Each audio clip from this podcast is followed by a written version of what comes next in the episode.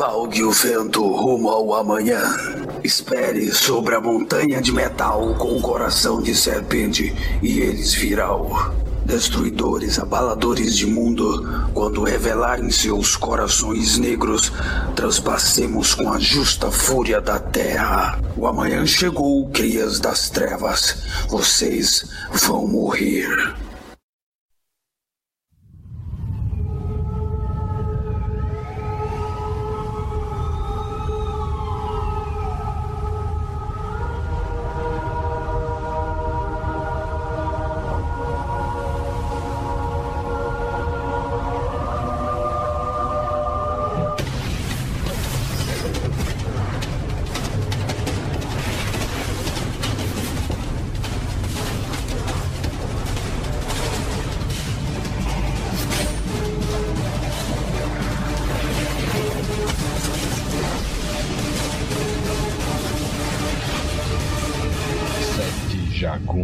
Jagunços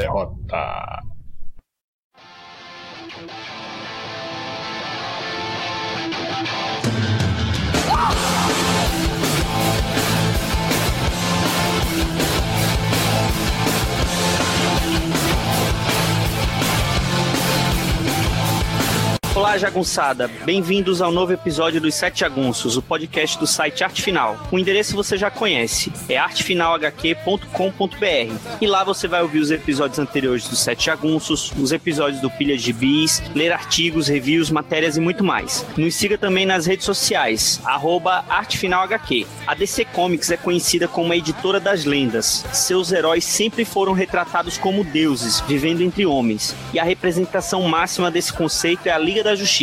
Eu sou o Marcos e aqui comigo para falar da maior equipe dos quadrinhos estão Marlo de Temícera. E aí, galera, tudo bom?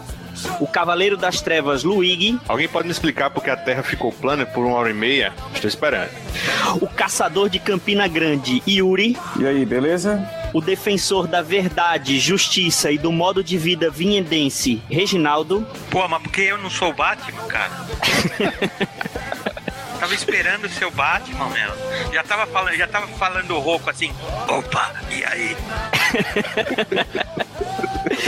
e o homem mais rápido do mundo, e entenda isso como quiser, Dãozinho. Eu falo mais rápido que corro. Bom, embalados descaradamente pelo hype do filme da equipe que está em cartaz nos cinemas, vamos falar de uma das suas grandes fases, embora seja uma das menos reverenciadas, a fase de Joe Kelly e Doug Mankey. Não sai daí que no próximo bloco tem a Liga dos Jagunços falando sobre a Liga da Justiça.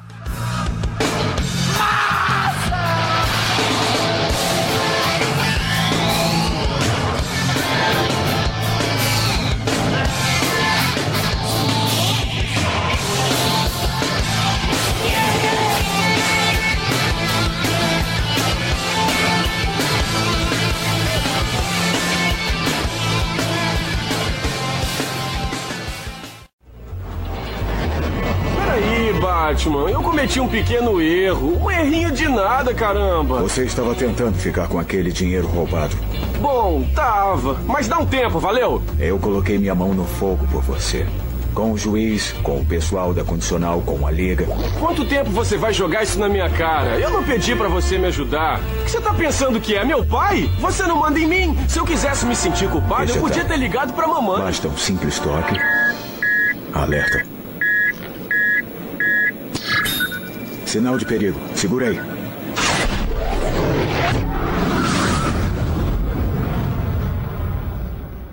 Vamos tentar contextualizar um pouquinho, né? Essa fase que a gente vai falar, a gente vai tentar focar na primeira parte da fase do Joe Kelly do Doug Mankey, mais especificamente até o arco da Era Obsidiana. Eles assumiram a revista da Liga logo depois da passagem do Mark Wade, né? Saiu aqui no Brasil no comecinho da Panini, na revista mensal da Liga número 4. Luigi, fala um pouquinho sobre o, o Joe Kelly. É, o Joe Kelly não é um ator genial, mas ele é bastante eficiente, sabe? Eu, eu creio que o Joe Kelly está para o Deadpool como o, o Chris Claremont está para o Wolverine. Isto é, se um mercenário bocudo e as sucessivas quebras da quarta parede bem como o casting de apoio que todos viram no, no filme de sucesso e bilheteria do ano passado, foram criados por ele. Ou seja, o Deadpool só tem esse hype. O Deadpool tem mais de uma revista mensal aqui no Brasil. Devido ao Joe Kelly. Esse material, inclusive, está sendo republicado pela Panini na série Deadpool Clássico, que já conta com cinco números lançados. É um material até interessante, sabe? Eu tô comprando. É a arte é do Ed McGuinness, no começo de carreira. O Joe Kelly foi escalado para escrever o maior título da Marvel em 97, que era o X-Men, ao lado do artista Carlos Pacheco. Foi ele que introduziu na equipe, à época, os personagens Cecilia Rice,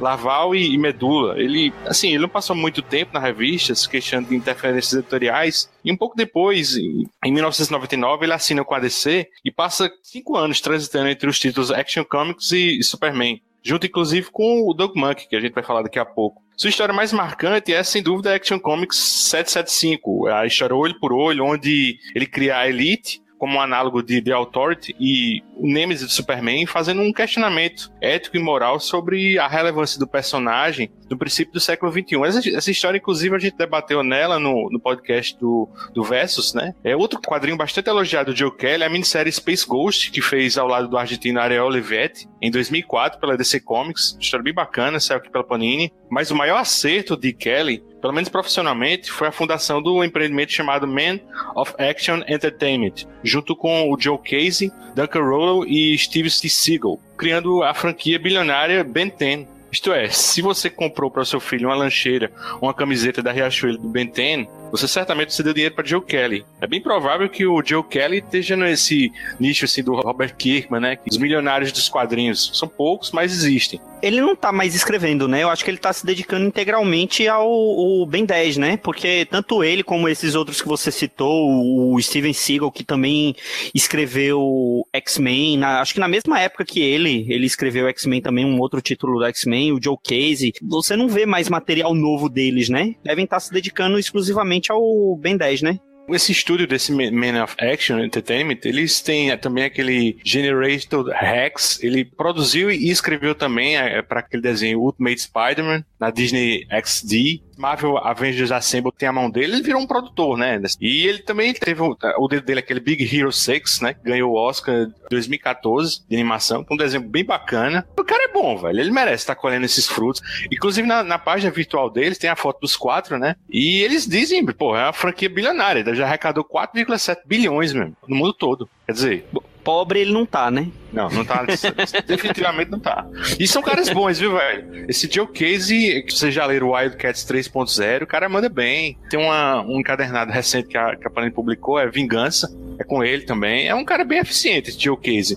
Esse Duncan Rollo, ele era um desenhista. Ele desenhou esse Superman. A história dele saiu naquela Superman Prêmio da editora Abril. E Steven T. Seagal também. É, ele sempre trabalhou em parceria com o Joe Kelly.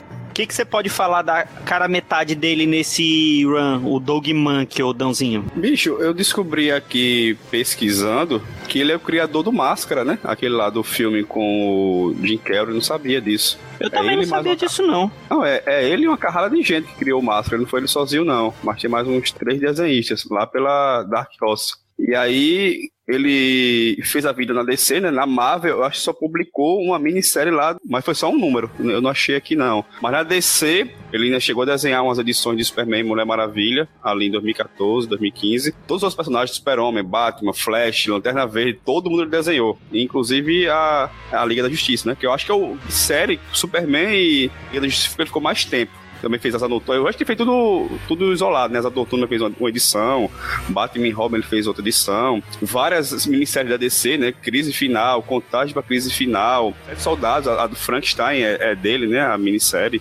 E uma, é uma minissérie do, do Adão Negro que saiu aqui em Contagem, em Prelúdio pra Crise Final, que é aquela mensal onde saiu A Morte dos Novos Deuses do Jim Starlin. A morte começa no 4, as três primeiras tem essa minissérie dele com o Tomás lá, com o Adão Negro. Não sou fã do traço dele, assim, nunca. Ah, vou comprar esse gibi aqui porque o Doug Monk desenhou. Eu gosto muito, é, um tra... é o que, como o Reginaldo fala, né? É um feio bonito. Ah, quando ele faz aquele, aquele close distante, ele parece estar com preguiça e é um traço meio esquisito, que não bate muito bem no olho assim. Mas eu gosto muito, por incrível que pareça. Eu acho bem, bem, bem funcional. Ele faz umas cenas de ação muito boas e dá aquela caprichada valendo nos cenários que, que vale a pena, sabe? Eu gosto muito de como ele compõe os quadros dele, assim. Não é o cara que você vai lembrar pro resto da sua vida, que você vai botar no seu top 50, mas quando você vê uma, um trabalho dele, você não, você não fica chateado, pelo menos. Você, você não é decepcionado por isso. Né? Eu acho que ele só ficou meio ruim na Liga de Justiça Elite, mas eu acho por causa daquele papel da Panini que estraga muito, aquele papel meio escuro, né? Fica uma, uma desgraça ler aquilo. Mas só ali, mas no resto, ele que desenhou também o Superman Beyond, né? Aquelas duas edições do, do Morrison, que até saiu com algumas coisas em 3D. Foi ele que desenhou também, né? Eu tô falando foi, besteira para variar. Foi ele mesmo. Ele, ele ali tá desenhando muito. Eu gosto bastante do traço dele. A, a Mulher Maravilha dele. Acho que as, as mulheres dele são meio quadradas também, tem ombros largos. Ele desenha o rosto dos personagens também bem quadrado, com aquele queixo proeminente e tal. Mas eu gosto muito do, do traço dele. Ele parece um, um artista rápido, né? Porque assim, você sempre vê arcos assim regulares com ele, né? Inclusive ele foi chamado para concluir a, a minissérie Crise Final, né? Quando o J.J. Jones não deu conta. Aí eu acho que o Carlos Pacheco também entrou na fatura, mas foi ele que concluiu. Você pode até ver na crise final a, arte dele tá, não tá tão detalhada como a gente costuma ver. Mas eu acho que ele é um artista também que, se você ver esse material agora de Era Obsidiana, que a gente vai discutir agora, e ver o traço dele hoje em dia, ele evoluiu muito.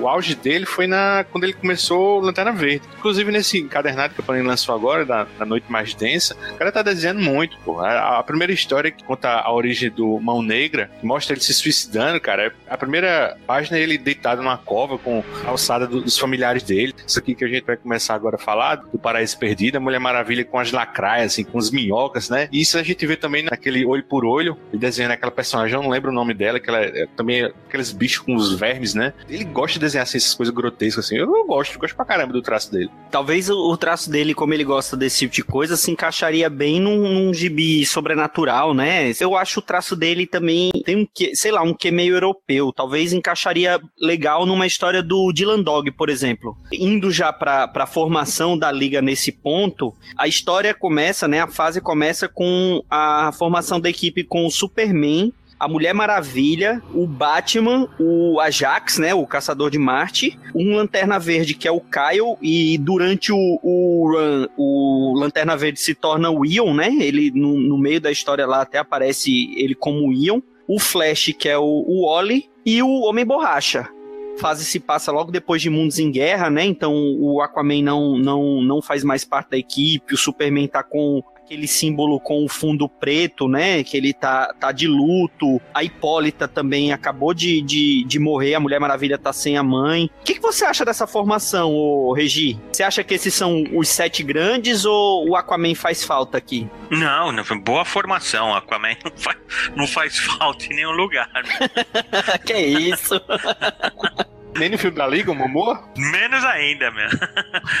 Mais genérico impossível. Não, eu acho assim, não, eu gosto da, da formação original, mas eu, eu, eu acho engraçado que assim, isso daí é ladeira abaixo, né, meu? A liga ela foi reformulada pelo Morrison.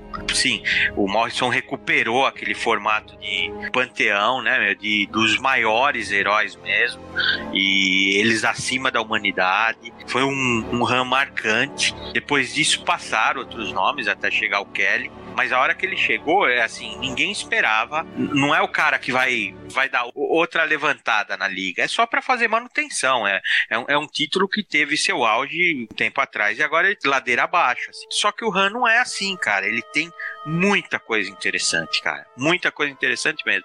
Acho que pegou, sabe, tipo assim, quando a Série B tá melhor do que o, o campeonato oficial, mesmo. É, é, é, o Kelly e o Doug Mann que eles fizeram isso, cara. Eles pegaram uma equipe que tava já meio assim quebrada, né? Colocaram o Homem Borracha, que é, pô, é um personagem legal, embora ele não seja do meu agrado, as piadinhas, assim, tudo, mas ele é legal, não deixa de ser interessante, a, a, até do jeito que ele foi aproveitado, os recursos, assim, então é legal, né? E ele criou uma dinâmica diferente pro grupo, é um grupo legal mesmo, agindo em grupo, né? Regi falou do Homem Borracha, ele foi resgatado pelo Morrison, né? Que ele fazia muito tempo que, ele, que não era utilizado na DC. Só que ele, quando foi resgatado pelo Morrison, ele era meio que um membro reserva, né? Que foi naquela história do Morrison que ele é, fez aquela convocação, que aí entrou o Arqueiro Verde, Conor Rock, a Caçadora, né? Vários personagens, o, o Aço, o Homem Borracha, ele, ele entrou na equipe ali, mas ele ficou meio que como reserva. Quem acabou utilizando mais mais o personagem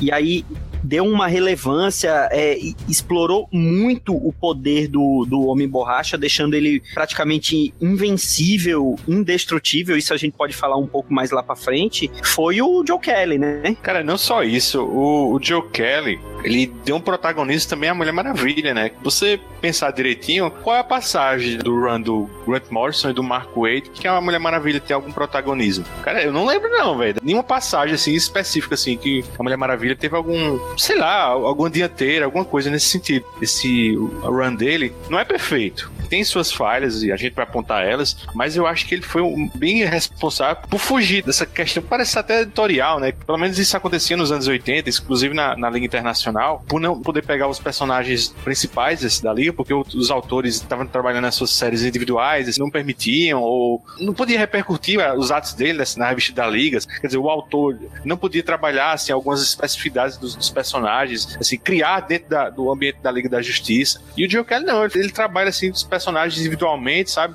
Coisa que não aconteceu nem no run do Grant Morrison, é tudo muito impessoal. A aventura é muito impessoal, assim, você pode tirar os personagens da liga e botar personagens análogos e, cara, não me entendam mal. Eu adoro os runs do Grant Morrison do Mark Wade, mas são, como eu disse, são aventuras impessoais, assim. E, e o Joe Kelly transforma tudo em pessoal. E assim, mais na frente, a gente discutiu no podcast de Crise de Identidade, o Brad Meltzer levou essas últimas consequências, né? Você dá a personalidade aos personagens, você se importa com o borracha aqui, você se importa com a Mulher Maravilha Maravilha, você se importa com o Kyle, você se importa com o Wally, que é o melhor amigo do Kyle aqui. O Superman tem relevância, o Batman aqui, pô, tá mais humano. Cara, eu acho fantástico esse cara. Eu acho que esse é o penúltimo run que vale a pena ser lido da Liga da Justiça. O último foi o de Brett Meltzer. Eu concordo contigo, vice Luiz, e principalmente pela perspectiva assim que eu acho que a melhor característica da, da Liga da Justiça de Joey Kelly é justamente esse trabalho com os personagens, né? Como você mesmo falou, né? Você pega a Liga da Justiça de Grant Morrison, você tinha excelentes histórias histórias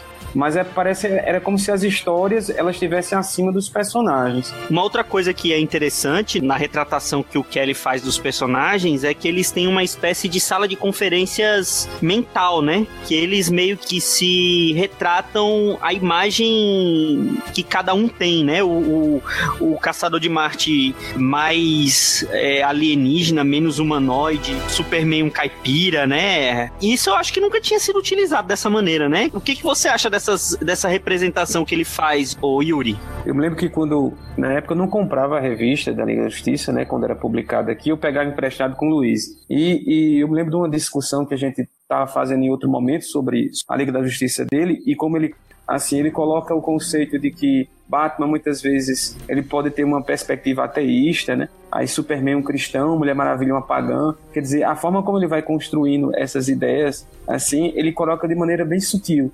O, o John Jones aqui, é curioso que ele é meio que o médico da equipe, né? Ele é, é um terapeuta, né? Aquela coisa, ele, ele, meio que fica atendendo todo mundo, né? Aquele cara super solícito, mas assim, algumas passagens que ele trabalha, como ele é solitário, né? Esse arco do paraíso perfeito, quando ele conversa com, com Mulher Maravilha e, e ele segura o, o laço de Este, né? E ele fala algumas verdades, como ele se sente solitário e tal. Fazia muito tempo que o, o personagem John Jones não era relevante. Ele é o amigo gay da Mulher Maravilha, né, meu? Sim. com, com, todo o respeito, hein, meu? Mas ele, é, ela, desa, ela desabafa com ele ela. É, não é? Eles conversam, tanto é que ele, ele tá uma hora dentro do quarto dela, né? Ele e o Borracha, né? de... de, de candelabro lá de lustre. É engraçado que ela chega e fala assim: Você tem certeza que vale a pena morrer só pra me ver nua? Tem uma hora que ele fala que ele é, ele é assexuado, não fala? Fala, John Jones. Cara, é- Tecnicamente eu sou assexuado, né? Então, cara, e acho que é a primeira vez que falam nisso, porque ele tinha. Lembra, ele tinha, teve uma mini dele que ele tinha uma mulher e uma filhinha. Não, a, a origem dele é essa. Ele tinha uma esposa e uma filha que morreram lá em Marte. Joe Kelly abordou aqui como ele sendo assexuado. Não sei se, sei lá, tem os do- ou assexuado ou tem os dois sexos e Não, vai ver o cara, é assim, é igual, sei lá, né, meu? Se só, só sobrasse um ser humano na Terra, né, meu? Ele ia falar, cara, tô nem aí pra, pra vaca, pra. Não, não me excite com isso, né? Alguns seres humanos, né, meu? O, o negócio é que ele não quer é, se relacionar sexualmente com humanos, né? é uma abordagem, pode ser isso mesmo. Ao invés de ele retratar o, o Ajax como aquele cara super poderoso que ele é, né? Às vezes a gente esquece isso, que ele é um dos membros mais poderosos da liga, um dos mais fortes. Acho que é o Mark Wade que mostra isso bem claramente, se eu não me engano. Ele mostra ele como um sábio, né? Porque ele também é o, ele é o mais velho, né? Mais velho, bem mais velho que os outros, né?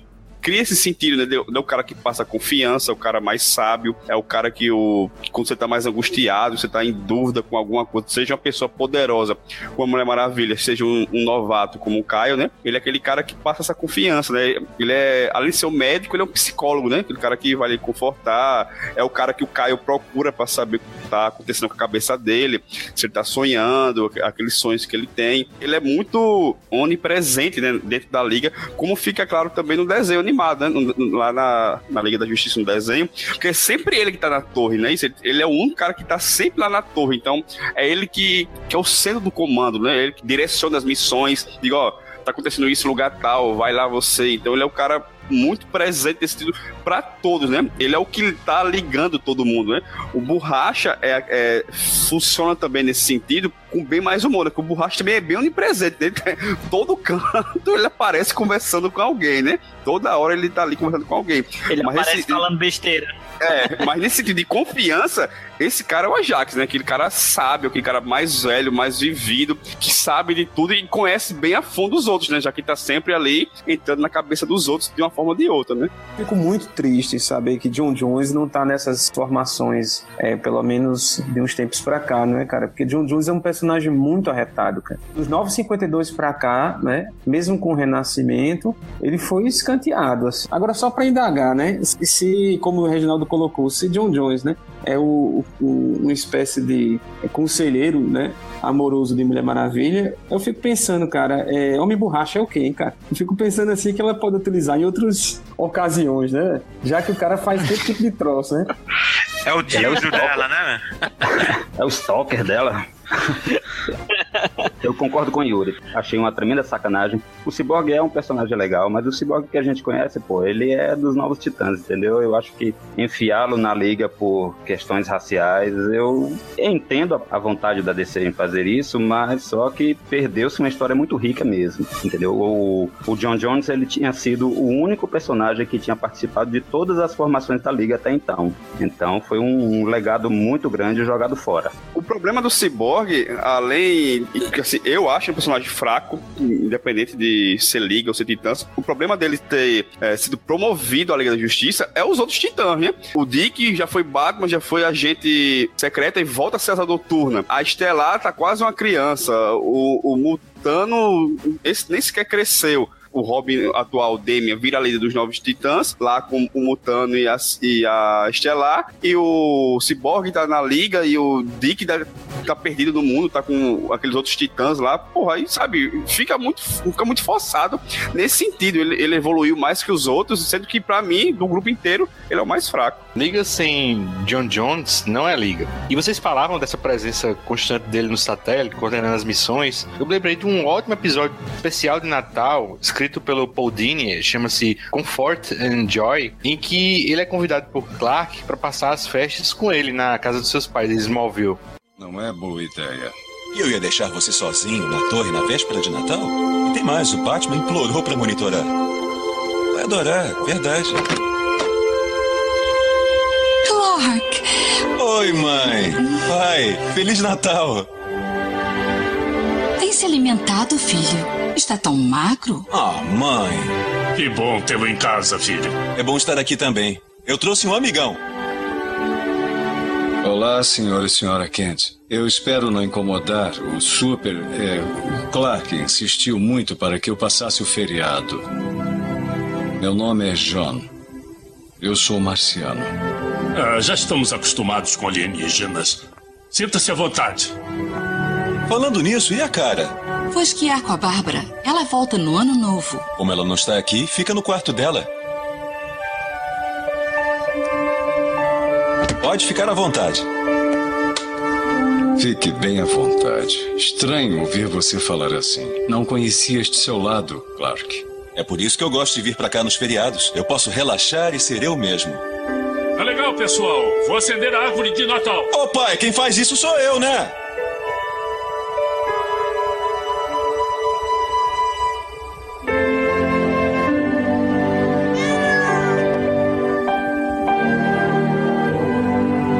Gatinho.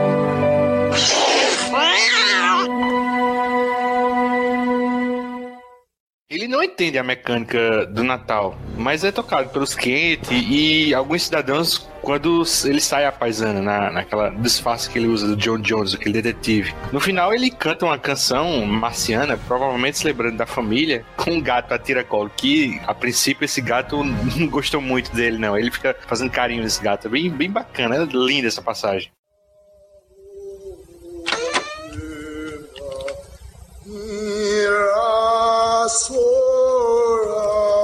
Olha só que presentão pra gente.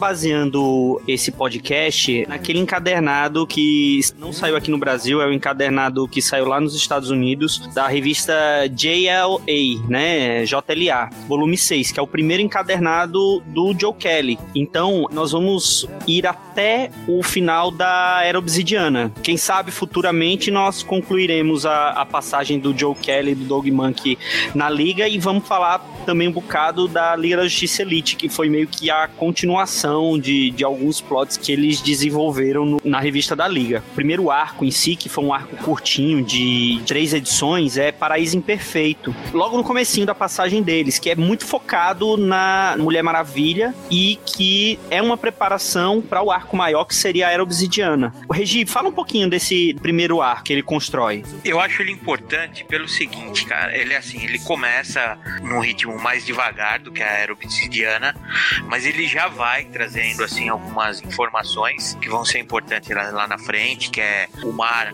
onde a Atlântida subiu, ele tá aberto, né? Ele tem uma barreira como se fosse a, aquela representação do Mar Vermelho, né? Ele é uma fenda no meio do mar. O Aquaman desapareceu em Mundos em Guerra. Em alguns momentos nesse primeiro arco aí de três histórias, aparece os peixes levando conchinha, essas coisas lá pro trono do Aquaman, né? Já tem alguns indícios do que tá para acontecer. Mas o que eu acho mais legal é uma história assim, vamos dizer assim, mais low profile, mas que caracteriza muito bem, né? A questão da Mulher Maravilha ser assim, ser uma bússola moral pro grupo, né? Do pessoal confiar nela, apesar dela ter algumas atitudes radicais, né? E as consequências são muito interessantes antes disso. Porque é, ela se envolve numa questão onde não tem errado. Qual que é o nome da nação mesmo? Jahampu. É? Isso, isso. É um país fictício que tem uma espécie de líder espiritual que é um Buda, né? É tipo um Buda, assim, que renasce, que reencarna.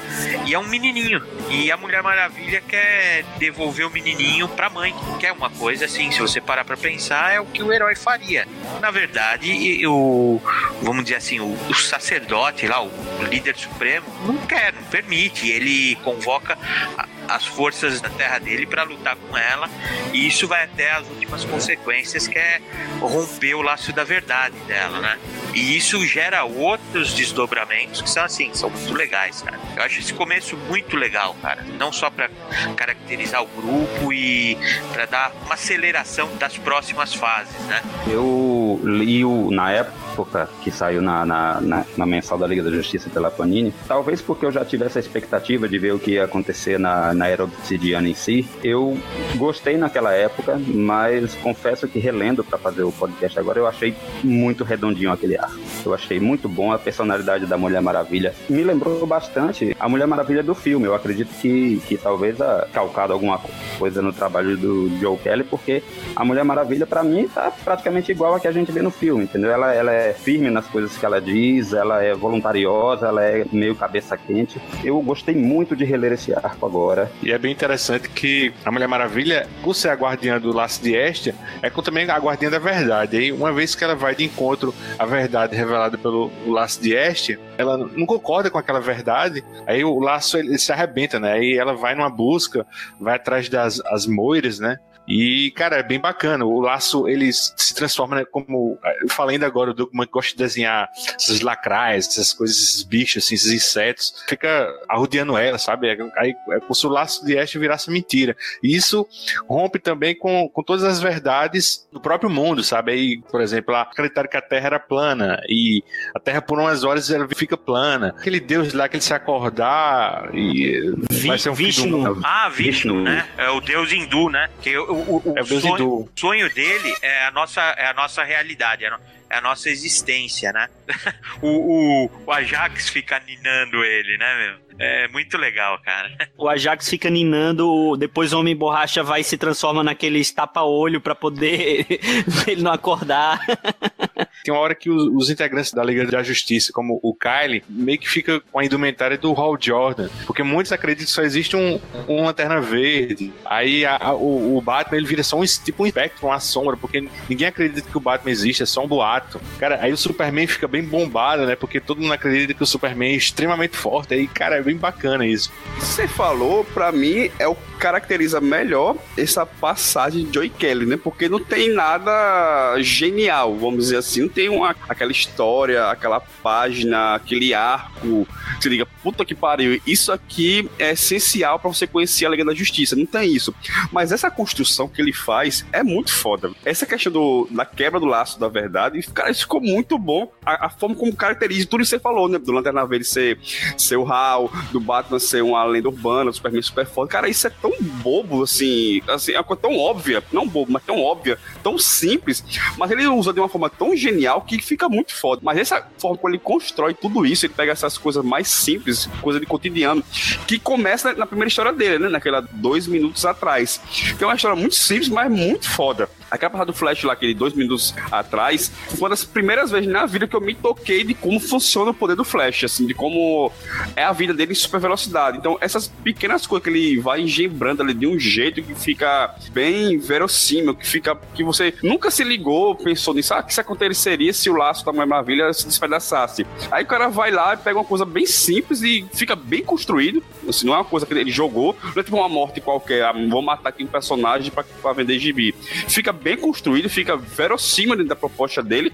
E, a, e toda a construção desse, até chegar na era obsidiana, ele começa aí, né? Toda essa construção com esse fundo religioso por trás, bicho, isso ficou muito bom. Não ficou apelativo, não ficou forçado, não ficou aquela coisa vazia. Ele construiu um, um, um plano de fundo religioso que funcionou muito bem dentro da proposta da história, sem desmerecer qualquer outra vertente que você tem de religião, do que você acredita, ou você desmerecer o papel dos super-heróis da DC, né, que é diferente daquele papel que tem na Marvel, dentro do próprio universo DC, né, de como eles são vistos, de como eles são a população no mundo, nesse mundo da DC Comics, enxerga esses heróis, né, como eles são vistos pela grande massa ali que tá dentro desse gibi. Então ele pega essas pequenas essências da DC e ele constrói, ele extrapola isso e fica muito bem construído, sabe? É isso que eu acho muito foda em toda a passagem dele. Eu acho até uma vantagem em relação ao, ao à passagem do Grant Morrison, é justamente esse, esse, meio termo, esse equilíbrio que foi encontrado entre o aspecto divino dos do, do super-heróis, né, de ser considerados como deuses, a Liga da Justiça principalmente, né,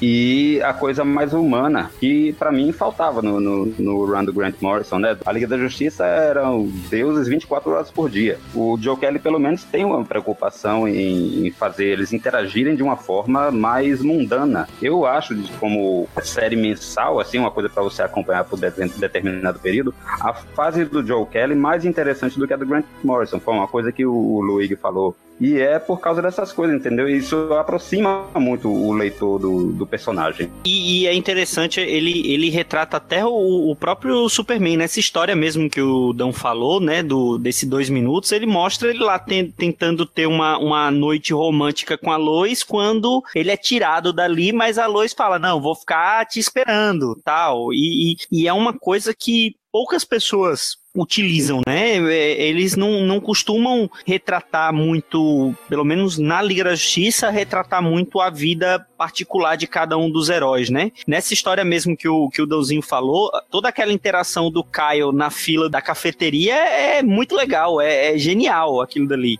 E isso não, não era retratado, né? Não costumava ser retratado, nada disso. Logo em seguida, tem a história que foi um one shot, que é uma parceria do Homem Borracha com o Batman. Essa história eu acho que serve muito para desenvolver a personalidade, desenvolver o Homem Borracha aí. E apesar da Mulher Maravilha ter sido colocado até numa posição de liderança na equipe, eu tenho a impressão de que o personagem favorito do Joe Kelly em toda a passagem é o Homem Borracha, porque ele dá uma importância para ele em toda a passagem dele que nenhum outro escritor deu. O que, que você achou dessa história, desse one shot do Batman com o Homem Borracha, ô Luigi? Eu só achei a melhor história do Kelly, velho, nesse run todo.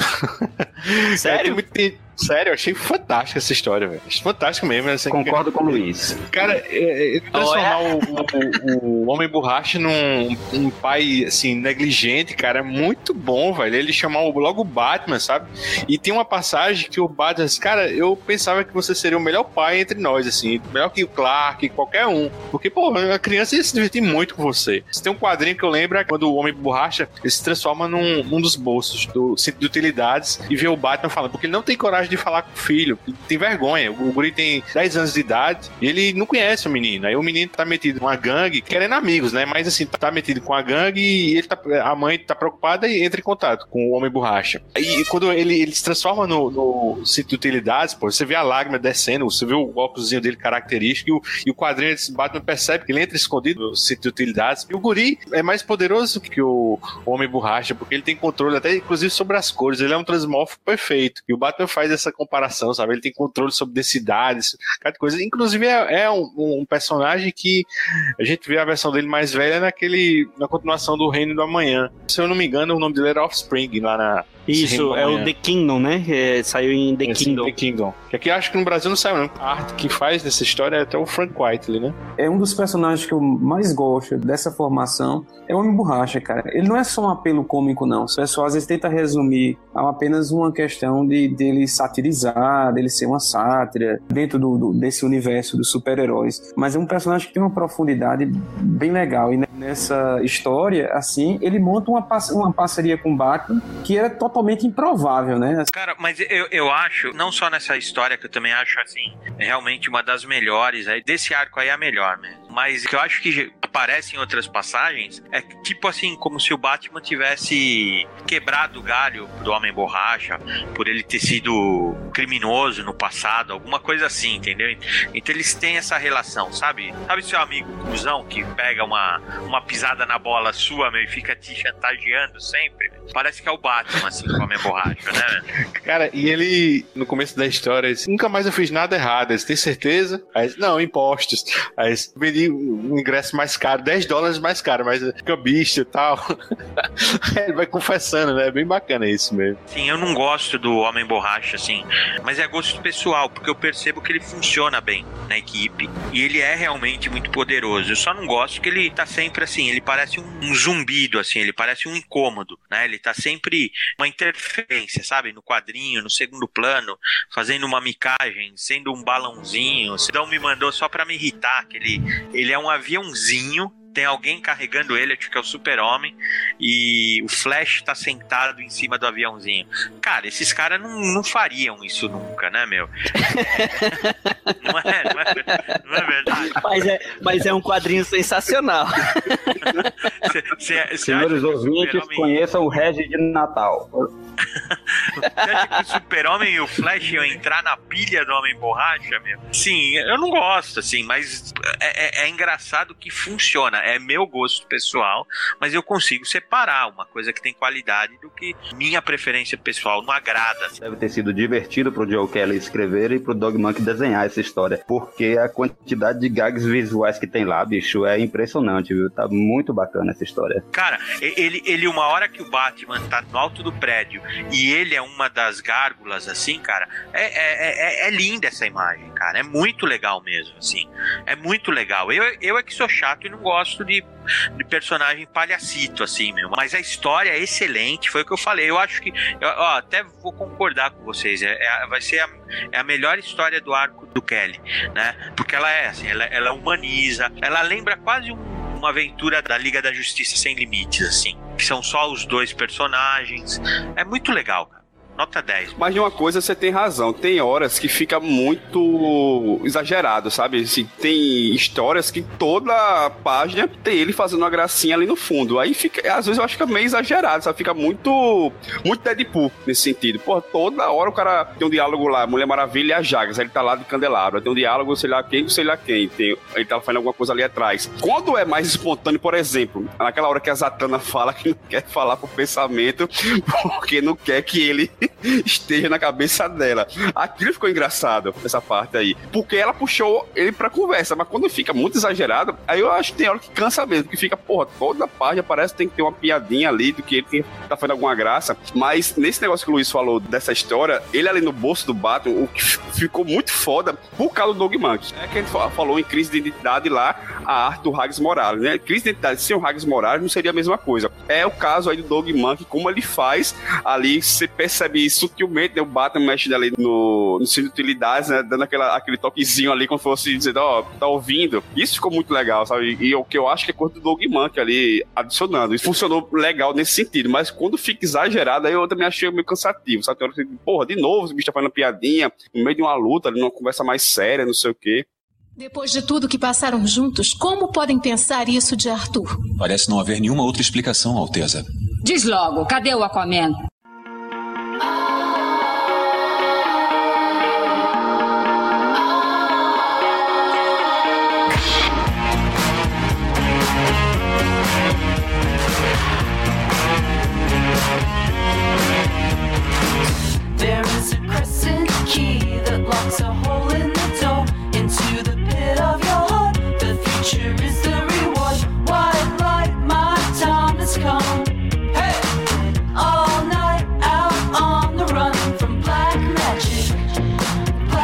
watch it.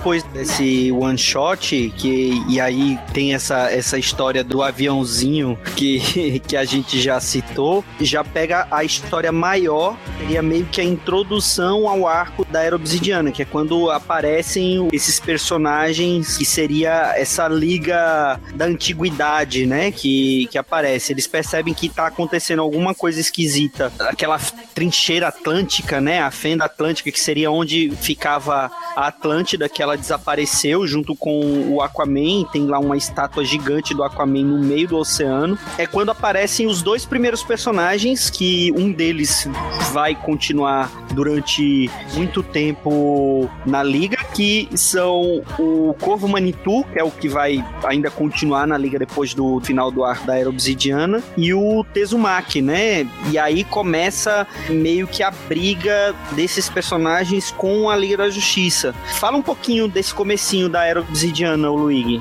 Como você bem disse, o, Corvo Manitou e o Tezumaki funcionam como uns, batedores, né? Eles, eles meio que atraem a Liga, eles, eles veem eles como uma Hydra e logo se descobre que eles são de 3 mil anos no passado. Acho que é uma, uma página lá que o Batman percebe quando a máscara do Tezumaki se desprende numa luta com, com o Kyle, aí parece que ele faz uma datação de carbono. Aí eles começam a investigar, eles que a armadura do cara é bem sofisticada para esse período e eles atraem o, o a liga para uma emboscada. O Corvo Manitou percebe que eles não conseguem vencer eles e volta pro tempo deles, mas aí a, a Liga da Justiça vai no rastro deles e, e percebe que algum momento que o Aquaman foi enviado para essa era, né? Aí quando aparece o Tempest, que é o, o antigo Aqualed, e ele revela, né, o que aconteceu naquele Mundos em Guerra, que quando ele, na, na luta lá com o Imperiex, ele acabou acionando um feitiço que salvaguardou a, a população atlantiana e o, o Aquaman para esse período, para caso essa era obsidiana. E a Liga da Justiça vai no encalço deles, né? Junta os místicos da, dessa época, o Zatanna, o Demônio Azul, o, são vários místicos e ajudam o Aqualed a, a transportar a Liga para esse período. Aí começa efetivamente história. Mas assim, é bem interessante assim, o design de, desse personagem, né? O Corvo Manitou é um, um índio, né? É um xamã, bem bacana o visual dele, assim, um personagem de longe, acho que é o desses personagens originais que o Joe Kelly criou, para mim é o, é o, meu favorito. Esse Tezumaki lembra o, o, design dele lembra muito do tipo de personagem que o, o Jack Kirby costumava criar, né? Lembra muito aquela armadura dos Celestiais. Como a gente falou, tem uma hora que a, a, o, a Atlântida ela ressurge e ninguém sabe direito o que, que aconteceu, por que, que tá ali. Então, reuniu uma equipe de magos e cientistas, né? Porque além da Zatanna, tá o Jason Blood, tá o Senhor Destino, o Doutor Oculto, o Electron, que aí já na pra parte científica, e, e, ninguém sabe exatamente o que aconteceu, né? Ali só vê que aquilo é muito antigo, que aquilo teoricamente tá lá há muito tempo, só que ele simplesmente aparece, né? Na, nos dias atuais, né? E ninguém sabe direito o que aconteceu. É, eles percebem que foi um sinal do, do Aquaman quando eles veem quando o local onde ficava Atlanta seco, né? E tá lá a marca lá, bem grande, como se fosse um SOS, mas assim, LJA, né? Aí eles deduzem que foi o Aquaman que fez isso há muitos anos atrás, né? Foi muita força de vontade para ele fazer essa marca dentro da água, né? Pois é, e aí é quando eles percebem que o Aquaman tá em apuros, tá preso numa outra era e decidem tentar ir atrás, tentar resgatar o Aquaman, sem meio sem saber para onde que eles estão indo ou como vão fazer aquilo, mas eles decidem, os sete grandes, né, decidem ir atrás do, do Aquaman. De você que preparou a pauta pra gente, você releu isso tudo numa, numa sentada, o que, que você achou desse comecinho do arco? Foi numa sentada literalmente mesmo, viu? Eu, eu confessei pro Dão. com, com, o tipo certo de comida, você lê isso daí numa sentada mesmo, viu?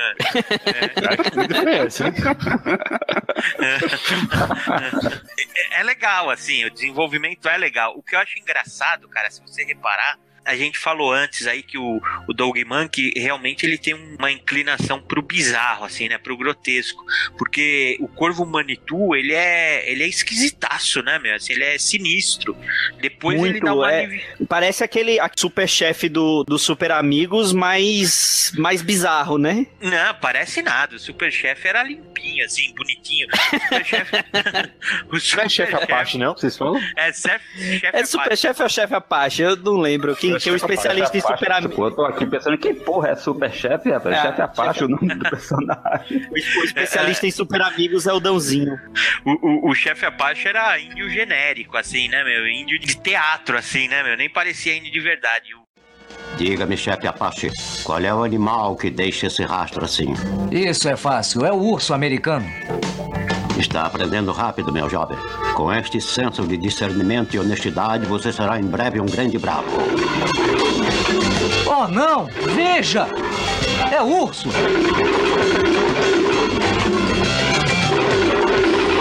O que faremos?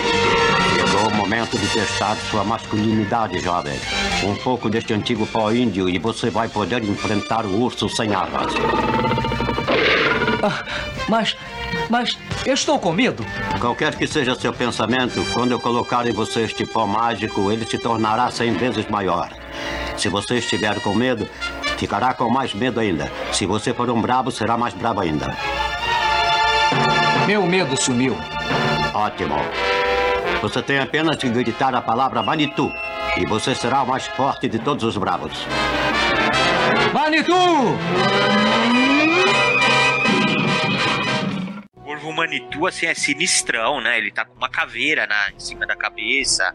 Ele é magrelo, assim, né, meu? Você vê que o, o uso do poder debilita o físico dele, assim. E é engraçado que no começo ele é como se fosse uma ameaça, um vilão. E aos poucos ele vai revelando que ele não é essa ameaça. Com o passar das histórias e quando ele ingressa na liga, até o visual dele é suavizado que é uma coisa que o Dogman que faz isso, né, meu? A própria Liga da Justiça Elite são os, os vilões lá, os heróis violentos daquela história fantástica que ele escreveu do Super-Homem, reaproveitados. Ele dá uma suavizada nos caras. Porque no primeiro momento eles eram realmente assim, com, com aspecto de vilões, assim, visual bem carregado. Assim. Ele começa como tipo uma, uma pintura de guerra, né? Ele tá meio que esbranquiçado, né? Aí você vai vendo que parece que, que aquilo é tinta, né? Que ele é um índio, né? A princípio não dá pra perceber que ele é de fato um índio, né? A gente vai, vai percebendo depois, assim, que ele tem uns cachos, assim, que, né? Assim, um nativo americano com tipo de indumentária. É, ele usa muita coisa na cabeça, inclusive depois, né? que maldade! Eu gosto muito do, dessa introdução ao, do Corvo Manitou, porque o clima de terror é, casa muito bem assim com a aparência do personagem, como o, o Regi tá falando aí, né? Ele, tem uma, ele é uma figura sinistra e ele chega na forma de corvos e invade. Falar que nem Caetano Veloso agora. Entra pelos sete buracos da cabeça do, do, do, pessoal da Liga da Justiça. E aí, poxa, e casa muito bem essa figura dele, as coisas que ele diz, né? O, o discurso introdutório dele, em que ele fala: é, seu tempo acabou, criaturas das trevas, vocês vão morrer. E acaba a primeira história nisso aí. Sabe, é um cliffhanger muito forte. Cara, não posso nem falar disso daí, porque até 15 minutos atrás eu chamava o personagem de Corvo Manito. eu vim saber que era Manito agora, velho. Não posso Manitou, nem falar. Você é especialista em super amigos, pô. Manitou era como o chefe Apache crescia. Yahoo, não? Manito, né? Não, não, ele falava Ineshock. Eu dizer Yahoo. Yahoo era, aquela, Yahoo era aquela banda que tocava na, na Xuxa nos anos 80. Ele, é o grande Ele gritava Manitou. Ele fazia Manitou. Não, não, cara. Era. Ele até fala numa, no final da história, ele fala a palavra, aquele Inukchuk. Inukchuk, uma coisa assim. Era, perdi, ele falava Manitou em alguns episódios e era do, é, depois apareceram como Inakuk, parece, sei lá, parece isso. Que ele- Parece Yahoo, é o que diria. Yahoo, eu entendi É. isso, a vida inteira eu entendi isso. Você tá estragando minha infância, inclusive, agora. É Inukchuk, rapaz. No, no final dessas primeiras histórias, depois do quebra pra capar que tem com esses dois personagens, e, e aparentemente eles estão lutando contra pessoas malignas, né? Eles acreditam que a Liga da Justiça são seres das trevas, como o Marlo falou agora. Eles vão atrás, descobrem lá do Aquaman, que a, que a gente já falou, e vão atrás de resgatar o Aquaman, mas aparentemente alguma coisa dá errada, né? E, como sempre, o Batman tá preparado e tem lá um plano B tem uma Liga da Justiça substituta, que ele escolhe o, o Asa Noturna para liderar. Dão, você, o que, que você acha dessa formação dessa liga substituta? É bem diferente, né? É, o que eu mais gostei é o fato do Asa Noturna ser o líder, né? É assim, é que nem o Reginaldo falou na, na pauta. É inesperado, mas é óbvio, né? Não tinha outro o Arqueiro Verde jamais. O Arqueiro Verde seria líder se fosse escrito pelo Brad Meltzer. Não tinha outra opção dele ser líder. E o Joey Kelly consegue fazê-lo ainda mais otário do que ele já é no seu dia a dia, né? O único problema pra mim aí seria o Major Des- Desastre, mas fica muito bem. Até porque ele dá uma, uma sumida lá. A Devota, o poder dela, até hoje eu não entendi. O poder dela depende do roteiro, né? O, o Joey Kelly cria o poder dela na hora ali. O Jason Blood, você fica se cagando que esse bicho vai dar merda aqui. Esse bicho vai. Aquela conversa dele com o Asa Noturno no começo, não, não vou fazer isso, não vou convocar o demônio. Aquilo ficou muito bom, assim. Então, é uma equipe muito louca, assim. Você não.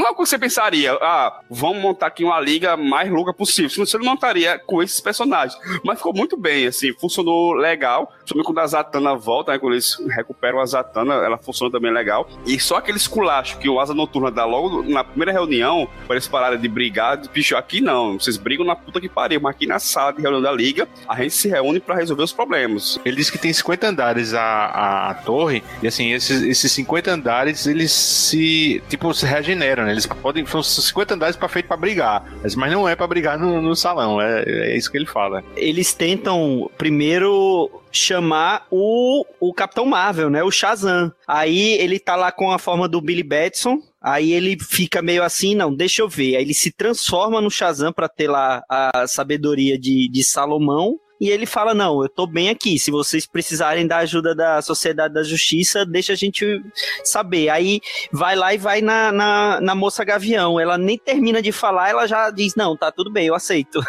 Agora, Marcos, você sabe que eu achei isso um, um furo no- de, de roteiro, essa, essa passagem? Porque, se eu não me engano, nessa, na mesma época que tava saindo a sociedade, os integrantes da sociedade não sabiam ainda que o, o Billy era o, o, o Capitão Marvel, não. Ele só aparecia na forma de Capitão Marvel. Tanto que tem até uma passagem lá que o Capitão Marvel tá meio que insinuando pra. Como é o nome Pra daquela Sid- Sideral. Si- Sideral, Sideral. E, o, e ele toma uma bronca do Jay, porque o Jay não sabe que ele é um guri É também. verdade, é verdade, é verdade. É. Você falando agora é verdade. Eu- eu acho que Realmente, eu foi, acho que uma- foi um furo furo. aqui do, foi um furo aqui do Joe Kelly, é verdade. Com furo ou não, a reação da, da, da moça Gavião é a coisa mais legal de- de- dessa convocação, Cara, é entendeu? Ela- na hora que a esfera chega nela, o Carter ainda joga um, um chaveco pra dizer, é, a decisão é sua, não sei o que, ela nem responde, né? Ela alça voo, toda feliz, é o que eu faria também. Saudades dessa Sociedade da Justiça, viu, meu? Como eram legais essas histórias. Que eram até melhores que a, que a Liga, né? Porque nessa época que tava saindo essas histórias de Joe Kelly, tava saindo a Sociedade de Geoff Jones, né? Que teve até um, um período que era junto com o James Robson, aí teve outro período que foi junto com aquele David Goya, que saiu paralelo, cara, e era muito melhor que as histórias da Liga, velho. É, a, a sociedade começou com o James Robinson e o Goyer, né? Aí depois que o, o Robinson saiu, que entrou o, o John, se eu não me engano, foi isso que aconteceu. É, mas a, a essência do grupo é toda do Jones, cara. São seis números do Robson, mas o, a, a essência, a estrutura que ele criou e a motivação da sociedade é, cara, é inteirinho o crédito do Jones, assim. É fantástico a, a fase dele na sociedade, assim. O que eu gosto nessa história, cara, é esse encontro da sociedade, assim, rapidinho, é que, assim, o, o, o Batman é um cuzão, cara. O poder do Batman é ser cuzão. Eu não... ah. e eu É gosto, não tô reclamando, não- não é crítica. Porque, porque ele usa pra convocar a- essa liga aquelas bolinhas do. Senhor Incrível. Senhor Incrível. É. É. E ao invés dele ficar bravo, o Senhor Incrível, como ele, ele é da sociedade, meu, e é só, só os velhinhos, gente boa, meu, assim, ele fala: não, não, cara, eu fico até contente de ver ele usar minha ideia. Tá bom, tudo bem, né, meu? Assim, ele não se importa, cara, de ver o Batman. Que o Batman deve ter roubado a ideia dele, né, meu? A patente das esferas voadoras lá, meu. E o cara nem se importa, assim, meu. Então é muito legal essa passagem da sociedade aí, meu. E o que tem a seguir fica revezando histórias, né? Dessa liga substituta, meio que contando as histórias deles no presente e o que tá acontecendo lá no passado, com essa liga ancestral que tinha o Corvo Manitou, e aí aparecem os outros personagens, né? Tem o Khan.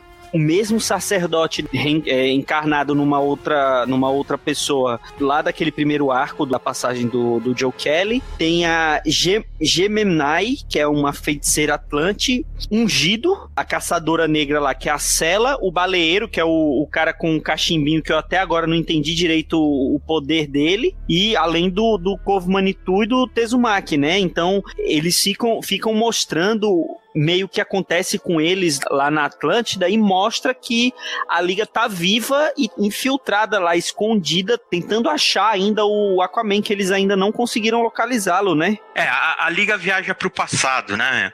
E, e, assim, a hora que ela viaja, todos eles ficam abalados, assim, né, meu? O Batman, inclusive, fica doente, com febre. Eles encontram esse grupo, que é um grupo de heróis, uma liga de heróis, assim, de seres notáveis assim de 3 mil anos atrás que é muito legal assim por exemplo esse, esse ungido ele, ele, veio de Israel né ele veio de Jerusalém então por isso que ele tem esse nome de ungido é como se ele fosse como se o super homem tivesse caído em Jerusalém há 3 mil anos atrás. O baleiro acho que é chinês né chinês. Ele, ele me lembrou um tipo um lanterna verde, né? A magia dele é meio, meio esverdeada, né? É, esse, é verdade. Esse, o Giro ele fala como se fosse ele é crente do, do Deus do Velho Testamento, né? O que eu achei interessante é que o ungido, como faz uma referência a Superman, o Superman ele foi criado por judeus, né? E como ele tem na, na, na própria história do Superman toda aquela coisa da mitologia judaico-cristã, então isso você pode fazer um paralelo no caso de ungido com o próprio Superman, né? Dessa equipe, né? Do passado. É boa lembrança mesmo, Yuri.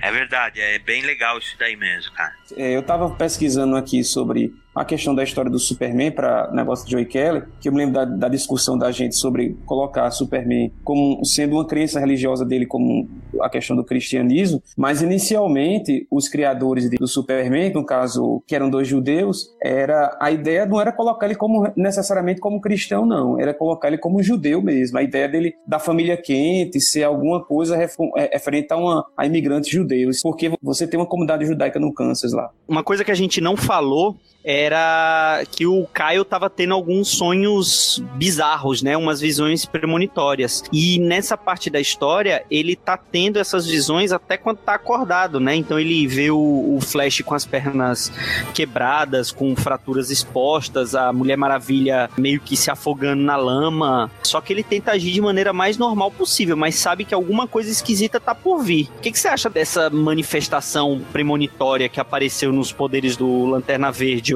Marlo? Eu, assim, eu fiquei meio perdido, né? De, tentando imaginar assim no começo da, da história, por que seria o Lanterna Verde o escolhido, né? Um, um herói que é totalmente voltado para aspectos de, de, ficção científica e tal, e pouco ou nada de magia, né? Mas achava assim que não ia nada daquilo ia acabar se concretizando, entendeu? De, de haver essa coisa da, da violência toda, da, de todo mundo ser morto daquelas formas cruéis e tal. Mas quando a gente aprende, quando a gente descobre a, conexão do, do Corvo Manitou com ele, fica muito interessante você, você reler, né? Depois que, que, que descobre isso, como o Lanterna foi usado usado como um instrumento não só de, de aviso, né, mas também para mostrar como ele seria importante para a vitória da Liga da Justiça, né, o sacrifício que ele fez, aceitar o plano maluco, arriscado do, do Corvo Manitou de deixar a Liga ser morta, né, pela Liga da Antiguidade. No começo, assim, eu estranhei, confesso que estranhei e achava que não tinha muito a ver. Quando eles têm a primeira briga, né, ainda no presente, o Lanterna ainda faz assim, uma brincadeira tentando fazer no Corvo Manitou o que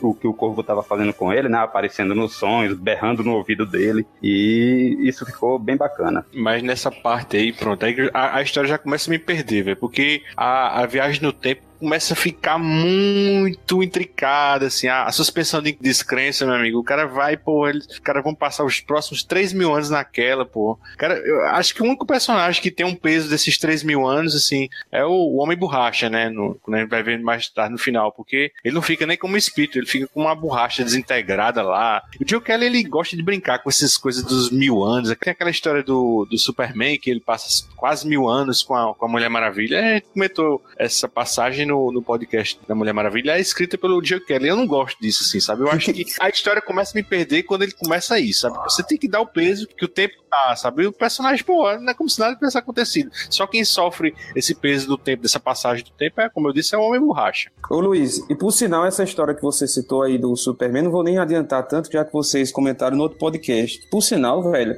é uma ofensa ao leitor, cara. Mil anos o cara não dá uma, porque não amou um negócio assim muito, sabe, idealizado demais, sabe? Idealizou tanto o relacionamento de, de Lois com o Superman ali que não tem sentido algum ali, sabe? Aquela história. Eu até já comentei contigo na época quando ela foi publicada. No... Quer, quer hum? que eu repita a piada de novo, meu?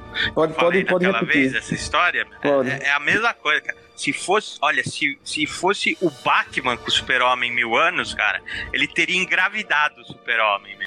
Pois é. Não, Continua rapaz, engraçado. Rapaz, aquela história, ela não faz sentido, cara. Ela não, não tem sentido algum. Que se você pegar, vamos supor, a representação que, que Marco ele fez de Superman em Reino do Amanhã, só bastou o relacionamento dele com Mulher Maravilha na fazenda lá que eles ficaram, né? Cara, os caras tiveram cinco filhos, bicho. Aí vem aquela história de Joey Kelly, que é uma ofensa, velho. A gente não não vai entrar no mérito agora do o que acontece com Batman e Mulher Maravilha mais à frente, porque isso a gente vai discutir no, no próximo podcast dedicado a essa liga do Joe Kelly. Mas assim, aqui começa um relacionamento com pelo menos uns, uns flertes, né, do Mulher Maravilha com Batman, e é nessa história do Era Obsidiana. E é bem assim, interessante esse paralelo. assim. O romance acontece numa viagem temporal, da mesma forma que essa história do, do Superman. Ô, E, não é só cara- flerte, não, hein, Ju, hein Luigi? Não é, ou, ou- ou a minha edição veio premiada, porque eu vi o Não, Batman não, não, um não. beijo É assim, é, tem um beijo, assim, tem um beijo, né, na hora no calor da batalha, né? Descobrimos Mas, assim, nessa enfim. edição que o Batman não é eunuco. Não, cara, é um beijo. Se fosse o super-homem, ele ia dar um tapa nas costas da Mulher Maravilha. Vai lá. Cara, sabe um- Mas pra mim, ia quem dar dá um, o Ia dar um ela que- pedala Robinho nela, né, meu? Ela que puxa ele, não? Quem dá o beijo é ela, né? Ela vai lá dar um beijo nele. Certo ela, meu. Tem que beijar mesmo, né? Não, mas foi, foi ele, pô. Que ele até pergunta se o beijo serve como prova de, de, de alguma coisa lá nele, né? Que, que, que porra que ele fala. Mas é ele que tem a iniciativa. Aí é, tá, entendi errado. Cara, enfim, eu gosto, eu gosto mais desse relacionamento dos dois, mesmo de forma mais sutil, no próprio desenho da Liga da Justiça. Que isso existe, acho que foi, foi transportado daí, do quadrinho, né? E ele tem, uma, tem várias passagens no desenho da Liga que ele sugere isso, né? Esse, esse relacionamento do Batman com Mulher Maravilha. Aquele episódio que ele canta, cara. Tem, tem esse programa que I'm ele a canta blue, também. I'm so blue. Quero uma coisa de você que seja muito preciosa. Uma coisa que você tem e que se esforçou muito para esconder.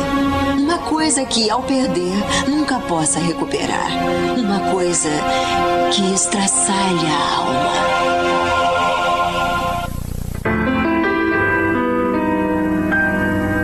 Solidão, solidão. Estou só, você nem tem noção.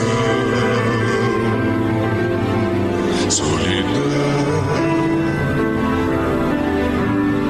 solidão. O que eu faço com meu coração?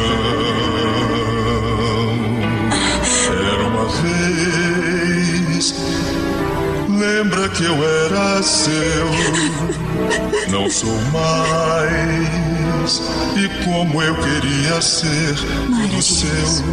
Vai manter Só sua parte no trato? vez. Trato é trato. Ele já pode parar. Mas nem pensar. Solidão.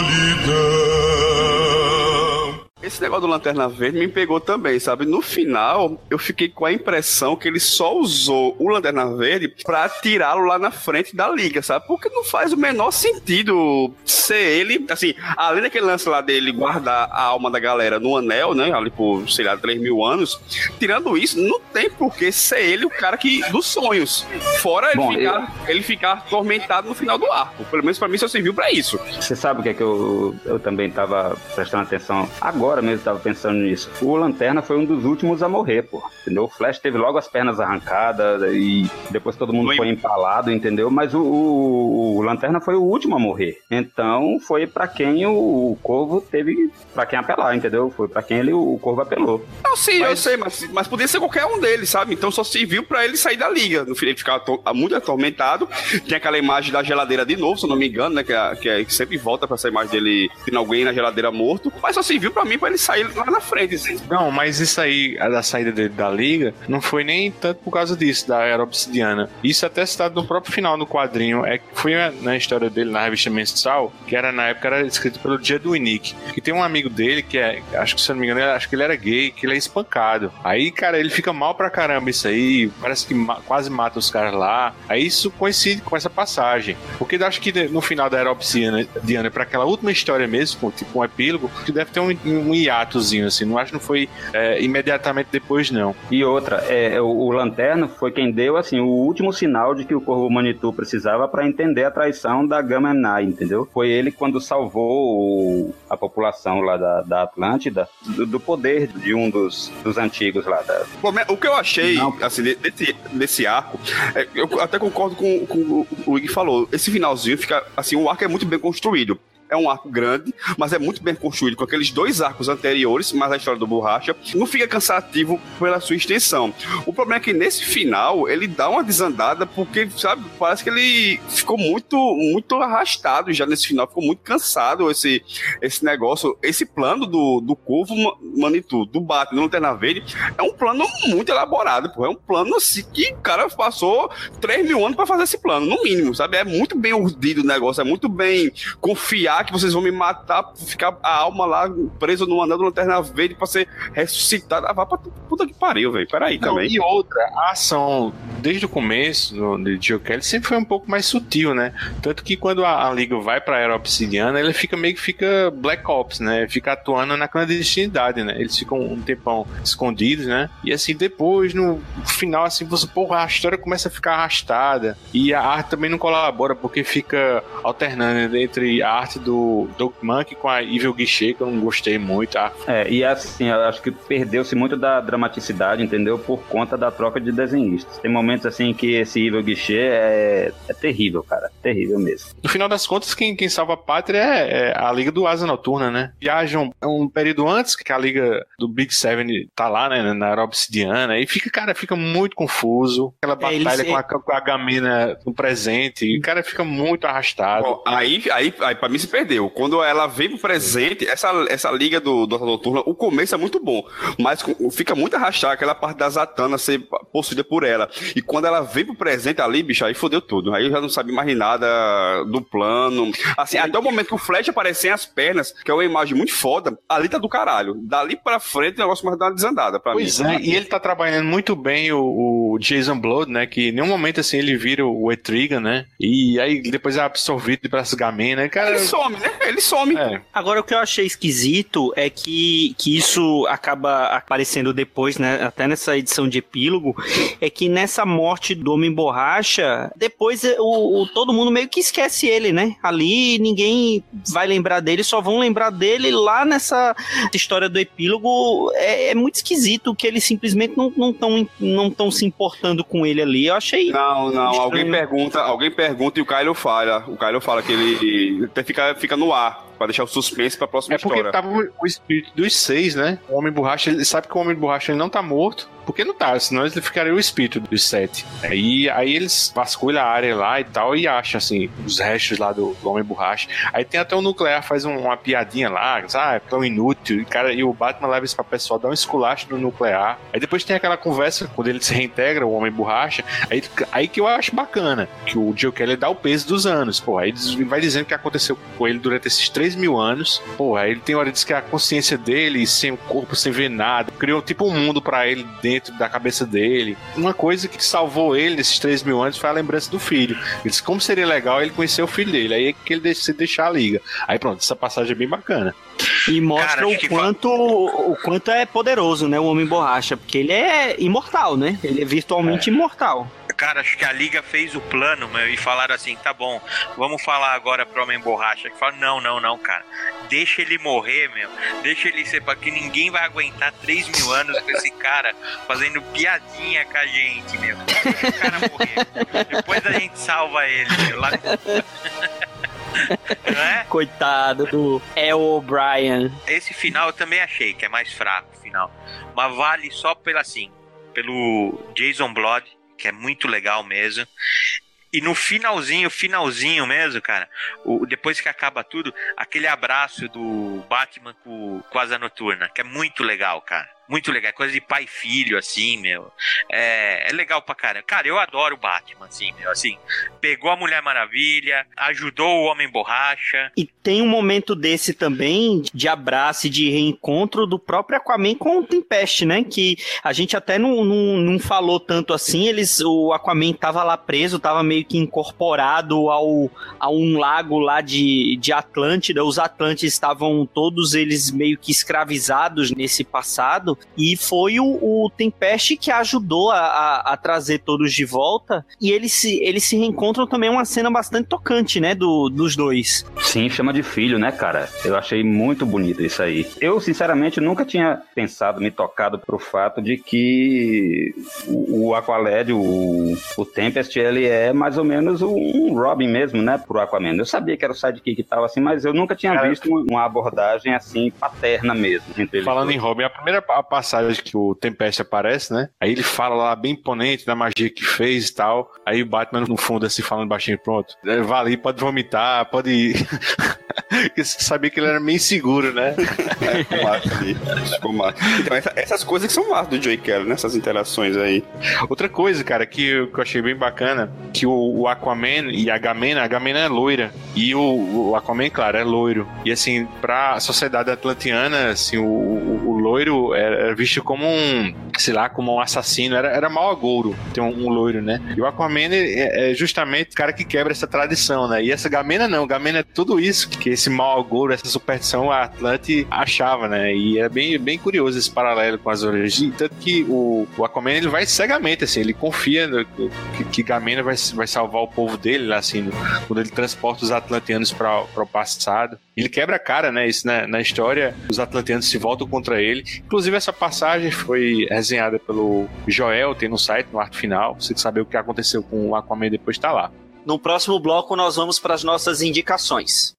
Nunca desejou estar lá embaixo? Já fico lá há bastante tempo. É, mas isso é só um trabalho para você. Eu estou falando de ir lá embaixo para se divertir. Talvez. Talvez com alguém especial. Não. Nada de namoros pro Batman. Atrapalha suas inculcações. Primeiro, namoros na liga sempre levam a desastres. Segundo, você é uma princesa de uma sociedade de guerreiras imortais e eu um garoto com problemas, muitos problemas. E terceiro, se o inimigo souber desse alguém especial, não vai descansar até me atingir através dela. E quarto?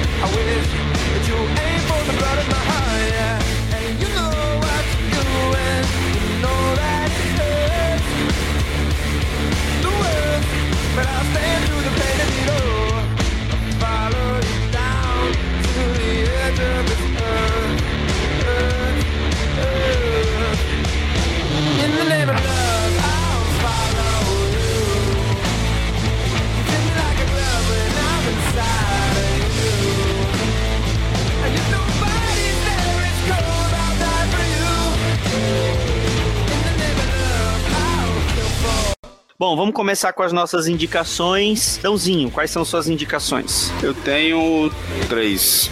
A primeira é Todas Preguiçosas, é coisa que eu tava lendo há pouco tempo. A primeira é Trindade, do Matt Wagner. Escreve, desenha e arte finaliza com as cores do Dave Stewart. Saiu aqui pela Panini é, em 2004, mas saiu agora pela Eagle Morta Coleção. É uma história que mostra bem a como funciona a DC em cima desses três grandes personagens, do Super-Homem, do Batman, da Mulher Maravilha. Como eles são o pilar da DC Comics. Como a liga precisa deles, né? Uma liga sem eles três falta alguma coisa. Então esse, esse gibi é bom pra mostrar isso. Além de ser uma história muito foda, né? Independente de qualquer coisa mitológica da DC, é uma história muito boa, assim. Você lê sorrindo rapidão. A segunda é aquele espécie de crossover da Liga com a Sociedade, o Vícios e Virtudes, do Goya, quando o Goya sabia escrever alguma coisa, se é que teve esse momento na vida, com Jones, desenho do Carlos Pacheco, tem horas que eu gosto muito e horas que eu odeio muito, depende muito do, do ano que eu releio. Isso saiu aqui só uma vez, se eu não me engano, em 2003, pela Panini também, Sim. mas sempre dá pra achar fácil, sempre você procura aí na, na Rica, no Mercado Livre, sempre tem pra achar. E a terceira indicação tem nada a ver, tenho que indicar, porque eu estou falando desse gibi toda hora, que eu tô lendo agora também, é o Parque, volume 2, a organização, que saiu ano passado pela Devi, que o Luigi falou no nosso podcast de começo de ano dos melhores do ano. E puta que pariu, esse negócio é muito bom, velho. O Darwin Cook tava no seu auge mesmo.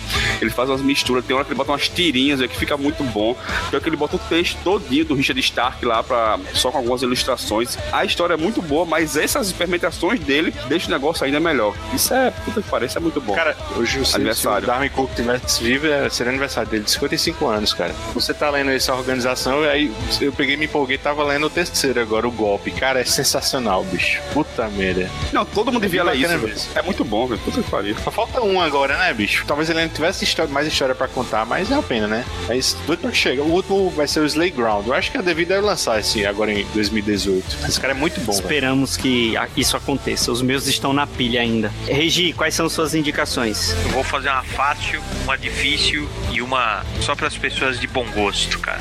A fácil é se você achar no sebo aí Super Powers 3, é bem velhinha, mas é relativamente fácil de achar, que é, é uma edição só da Liga, um especial de aniversário que mostra É a Liga 200? isso, que é o confronto de todos os integrantes da liga. Isso é muito legal, cara, muito legal, lindo assim, lindo, super desenhado assim, só por mestre assim, Jorge Pérez, é é muito legal, cara. Isso daí foi acho que um dos primeiros contatos que eu tive com a liga mesmo assim, que ela não era tão publicada no comecinho de abril assim, né? Publicavam alguma coisa da, da fase do Pérez, né? Da Liga do Satélite. Isso é bem legal, cara. Talvez você ache em sebo. Mais fácil que isso, só que você tem que dar seus pulos, não vou explicar direito. Eh, A gente falou tanto aí do Tempest, né? O Aqualad mais adulto, né? Ele tem uma minissérie de como ele se tornou esse Tempest, desenhada pelo Phil Jimenez. E é um, cara, é, é uma obra de arte, assim. O Phil Jimenez é um artista fantástico, cara. Essa, essa mini aí, você, você acha ela por aí, eh, na internet, e, e não foi publicada no Brasil. E, de novo, eu falo, a gente tem que ter, a gente tem o direito de ler isso daí, se não trouxerem, o que, que você faz? Então dá seus pulos que dá pra achar por aí sim, tá? E a última dica é para as pessoas de bom gosto, que é a, a Liga da Justiça Elite, que é um spin-off aí da Liga, com, acho que é o Kelly e o Monkey, né? É uma liga bagaceira, né, meu? Assim, é, é, é uma liga secreta, assim, né? Eles são meio... Eles trabalham... É, é um grupo secreto, mas, pô, cara, é bem Cops, legal, né? assim. Tosqueira do bem, meu. E esse é super fácil de achar, é, é recente, são três edições da, da Panini, saiu, e é bem legal, cara, vale a pena. Manda suas indicações, Yuri.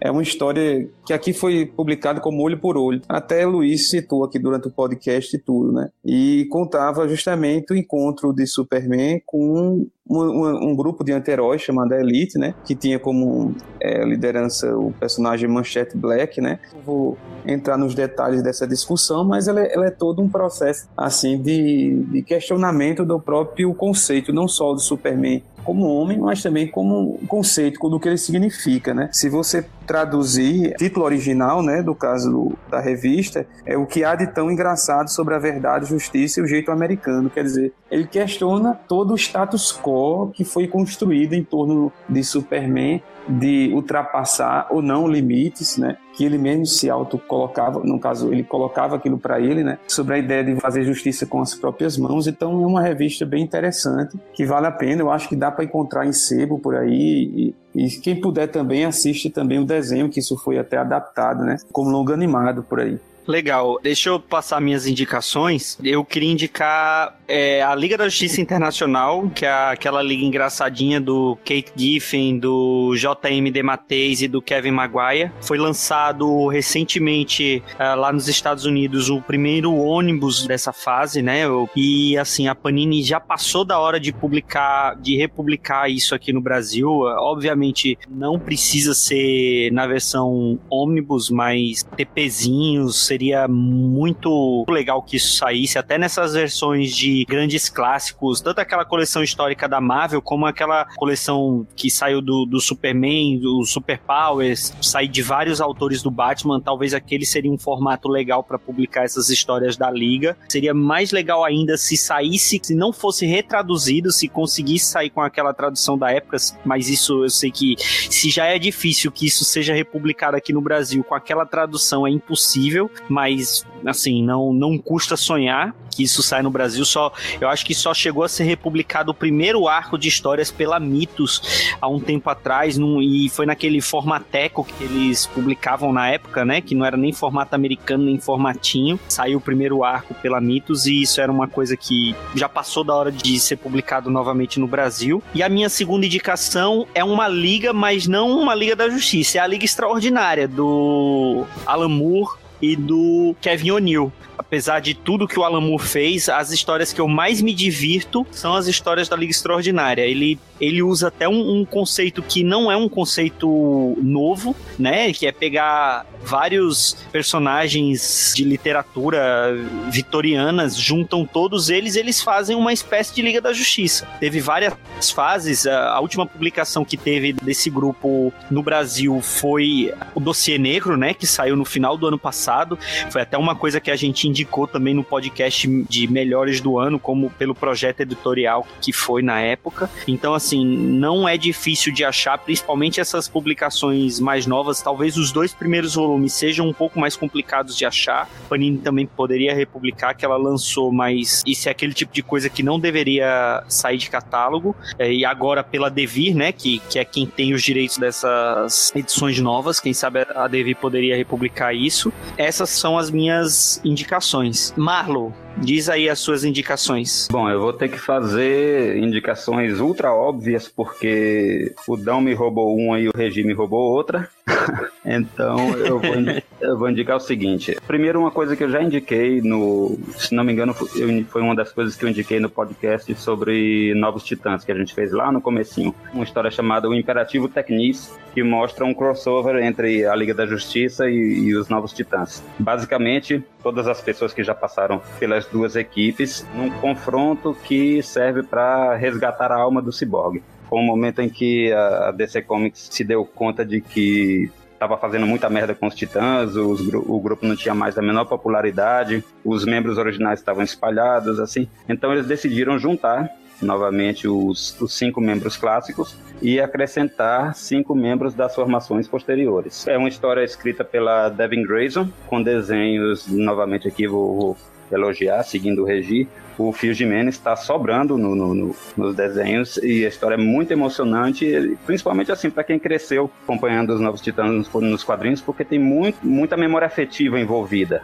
Né, no retorno da equipe. Essa história aí saiu no finalzinho do, dos formatinhos da Abril e, a, e, a, e os Titãs do Devin, da Devin Grayson saiu no, já na Superman Premium, né? Foi, foi numa das últimas, no, em três das últimas edições daquela revista Melhores do Mundo. Bom, minha segunda indicação é também, óbvio, o Lulante, Terra 2, de Grant Morrison e Frank Whiteley. Por que, que eu estou indicando isso? Porque você precisa ler. Se você não leu, você não viveu até aqui. Se você leu e não gostou, você leu errado, tem que ler de novo. Porque qualquer parceria entre Grant Morrison e Frank Whiteley, assim, um momento medíocre deles é melhor do que a carreira de muita gente que está aí no mercado. E é muito foda e saiu recentemente na coleção da, da Eagle Moss. E a terceira indicação, também é óbvio, Lulante, vai ver o filme da Liga da Justiça, porra. Ajuda.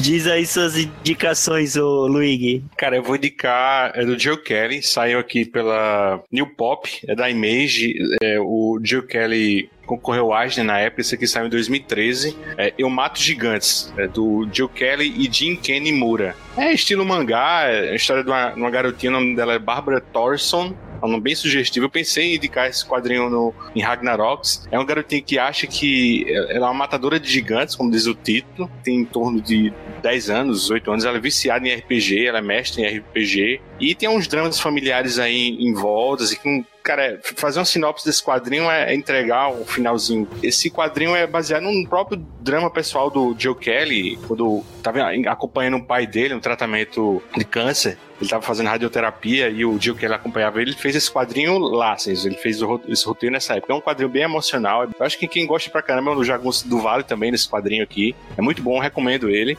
E minha outra indicação, não é nem indicação, é agradecimento, assim, ao, ao pessoal que vem ouvindo o Sete Jagunços, porque a gente tá fazendo um ano de podcast. E, cara, a gente já tem 45 horas de programa. Tem muita gente pra gente pra agradecer, cara. Eu fiz uma listinha aqui, vocês, me perdoem se eu esqueci alguém, assim. A gente chama que o final de Joel, ele ajudou no começo, assim, do, dos jagunços. Colabora ainda hoje com textos né, no, no, site. O Jamerson Tios, que já participou em alguns programas com a gente, o Pecado Original e Mulher Maravilha. Ele é do canal Silêncio dos Carneiros. O Alan Alcofa, do canal Direto ao Ponto, tá sempre retweetando a gente, tá sempre comentando no Twitter. O Ricardo Ferreira, que inclusive assiste as gravações ao vivo no YouTube. Salviano, no começo, assim, aporrinhava a gente, fazia uns comentários. O, o Josia, o Lex do Gibicoides, que tá lá um, um, botãozinho lá para chamar a gente aqui, os Sete Jagunços. O Pablo Sarmento, do Como Pode Terra Zero, participou da gente no Ghost in the Shell e no Pilha de Gibis do Senhor Milagre, o Igor Tavares, que é também do Terra Zero, que tá sempre falando bem da gente aí no Twitter, o Marcelo Naranjo, que participou da gente no podcast do Mila, o Aldaci, que participou da gente no podcast do, do Beirute, o Gob e o Nick do Capa Variante, só gente boa, o Clériston, meu amigo,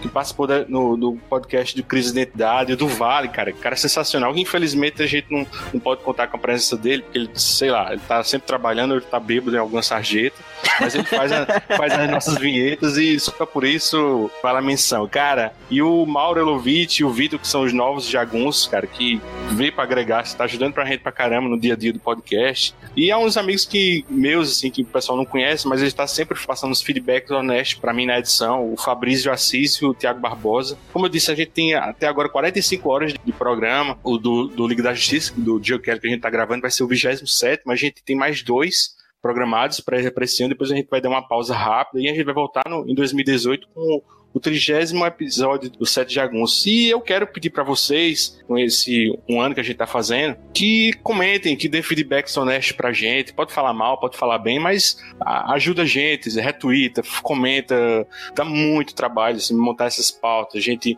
encaixar horário. A gente, pronto, a gente tá gravando agora, pô, a gente tá gravando em três fusos horários, pô. O que a gente recebe aqui, que é o pagamento da gente. É você dizendo se a gente tá fazendo certo, se a gente tá fazendo errado. Assim, a gente quer ver o nosso podcast crescendo. A gente tá com planos para 2018, pro ano 2. Gosto demais desses caras que a gente tá sempre assim, o, o Dão, o Marcos, o Reginaldo, o Yuri, o Marlo, ele que revisa tudo, todas as merdas que o Dão escreve. Enfim, é um trabalho. e é isso, cara. Ao ano 2, amo vocês aí, vocês são foda. E pronto, cara. Ajuda a gente, fala da gente, fala mal, fala bem, mas fala da gente. A gente ama mesmo, viu? Porque é uma e meia da manhã pra mim e pro Regi. Então, a gente só faz uma coisa assim por amor mesmo. Viu? é, mas aí em compensação pro Anderson é 5 horas da tarde, de três dias atrás. Isso, é verdade. No misterioso reino da Amazônia.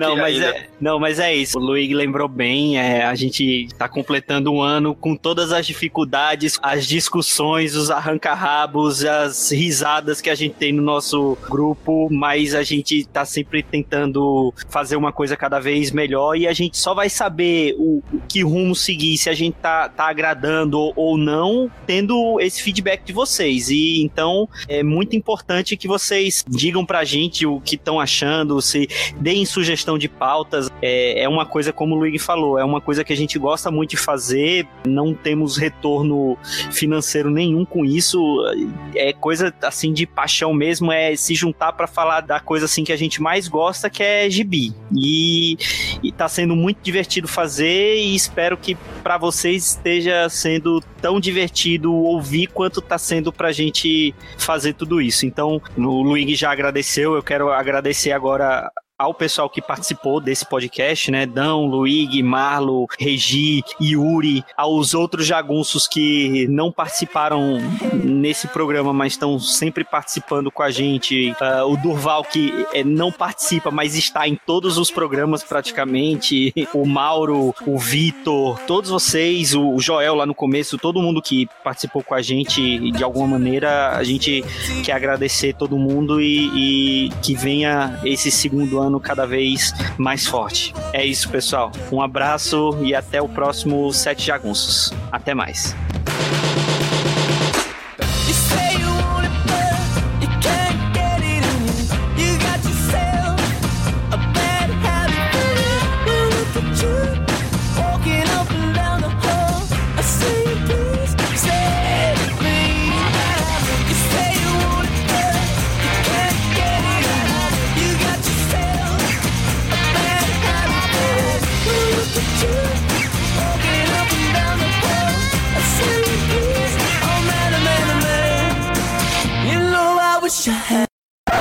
Tá vivo, Anderson? Anderson, tô aqui, tô aqui. Está calado. Essa é a primeira vez que eu vejo Anderson caladas. Se tá calado, tá mexendo no pinto, viu, mano? Abulinando o Dãozinho.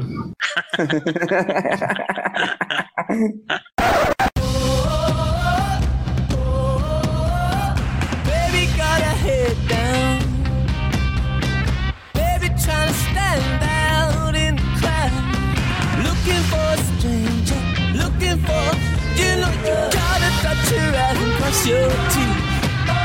You gotta let go and come with me.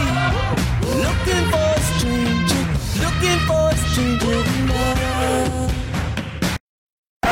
Vou repetir o comecinho do parágrafo lá que eu falei e vou chamar o Marlo. Aí a gente corta e para não, não ter que chamar todo mundo de novo, viu? Vou lá. Eu sou o Marcos e aqui comigo para falar da maior equipe dos quadrinhos estão Marlo de Temícera.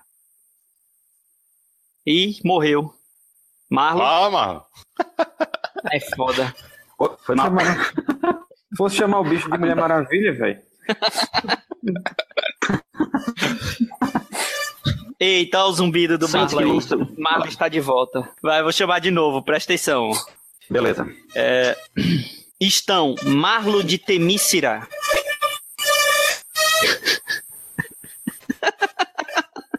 Que voz, hein? Deixa pra lá. Vai, vamos lá. Vamos lá, depois o- você dá um jeito de, de fazer funcionar, Luigi.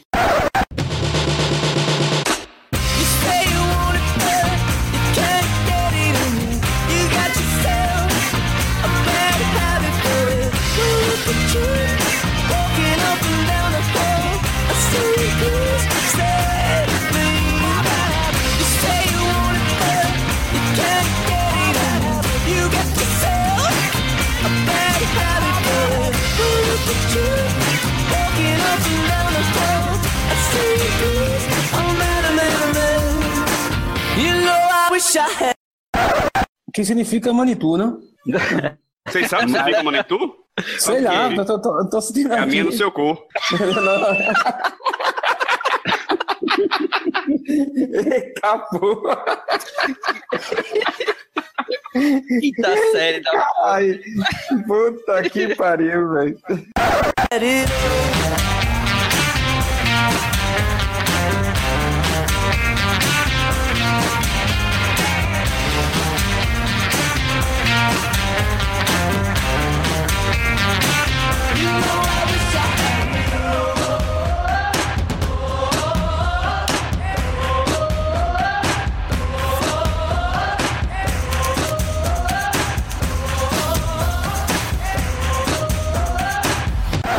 Cara, eu ia, eu ia citar essa do, do da Superman Elite, velho. Aí não tenho, não tenho outra, não. Aí eles não.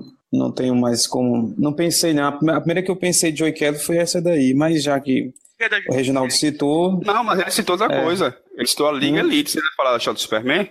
Não, eu ia falar sobre a Elite, pô. Eu ia falar sobre o, o, o- da, da, da Liga Elite, né? Ah, tá. Ou da Liga Elite, não, do, da história do Superman com, com, com, com a Elite, não? Então, é Então, como mas ele falou outra. 775. Ele falou de Ah, outra. então, ah, então beleza, então tu me confundi aqui, desculpa aí. Não velho. sabe nem qual é a história. Não, sei, pô. É, É a hora, é a hora, é a hora. aqui. Esse foi mais um Sete Jagunços, o podcast de quadrinhos que comenta as HQs que ninguém está comentando. Se você gostou do que ouviu aqui, considere fazer sua próxima compra clicando em um dos links do site Arte Final, que ajude a manter esse trabalho. Acesse artefinalhq.com.br e avalie conosco os gibis atuais e os clássicos, além de matérias, artigos e todos os episódios dos Sete Jagunços da Derrota. artefinalhq.com.br